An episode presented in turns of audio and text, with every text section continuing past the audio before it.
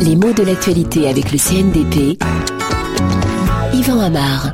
Avec la mort de Pina Bausch, c'est une grande figure et une grande innovatrice de la danse contemporaine qui vient de nous quitter. Mais qu'est-ce que ça veut dire justement cette expression qui est un peu cliché, une grande figure de la danse? Eh bien, Pina Bausch euh, était danseuse, bien sûr, mais souvent euh, on dit que c'était une chorégraphe. Elle a été les deux. D'abord danseuse et ensuite danseuse chorégraphe. Danseuse pourquoi? Parce qu'elle savait danser. On sait bien ce que c'est, hein bouger, mouvoir son corps par rapport à un rythme, le plus souvent hein, en fonction d'une certaine dynamique. L'idée de mouvement, euh, c'est bien celle qui est importante dans les usages euh, au propre et au figuré du mot. Quand on dit par exemple entrer dans la danse, ça veut bien dire entrer dans le mouvement, c'est-à-dire plus ou moins euh, on va s'y mettre, on va entrer dans la danse, on va se joindre à d'autres dans une activité quelconque. Alors revenons aux vrais danseurs à ceux qui dansent au sens propre, il y en a de toutes sortes, mais en ce qui concerne la danse classique, on a toute une hiérarchie, notamment dans l'institution la plus prestigieuse, l'Opéra de Paris. Et les toutes jeunes danseuses qui sont en formation, on les appelle les petits rats, une appellation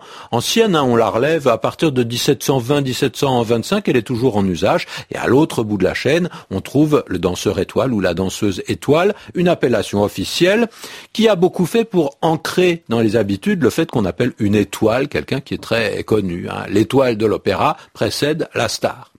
Seulement, tout danseur, toute danseuse n'est pas chorégraphe. Les deux pratiques sont tout à fait différentes. Le ou la chorégraphe, c'est celui ou celle qui écrit la danse. C'est-à-dire bah, qu'il la compose un peu comme on compose une partition musicale. Donc on conçoit les mouvements, la façon, le rythme dans lesquels ils seront interprétés.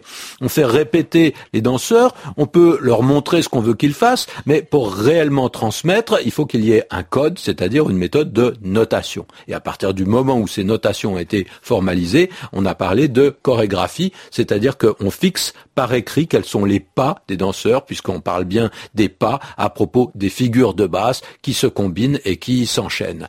Graphein, ça veut dire écrire, et Choros, bah, c'était le chœur antique, c'était le groupe de ceux qui psalmodient, mais ce sont aussi les danseurs.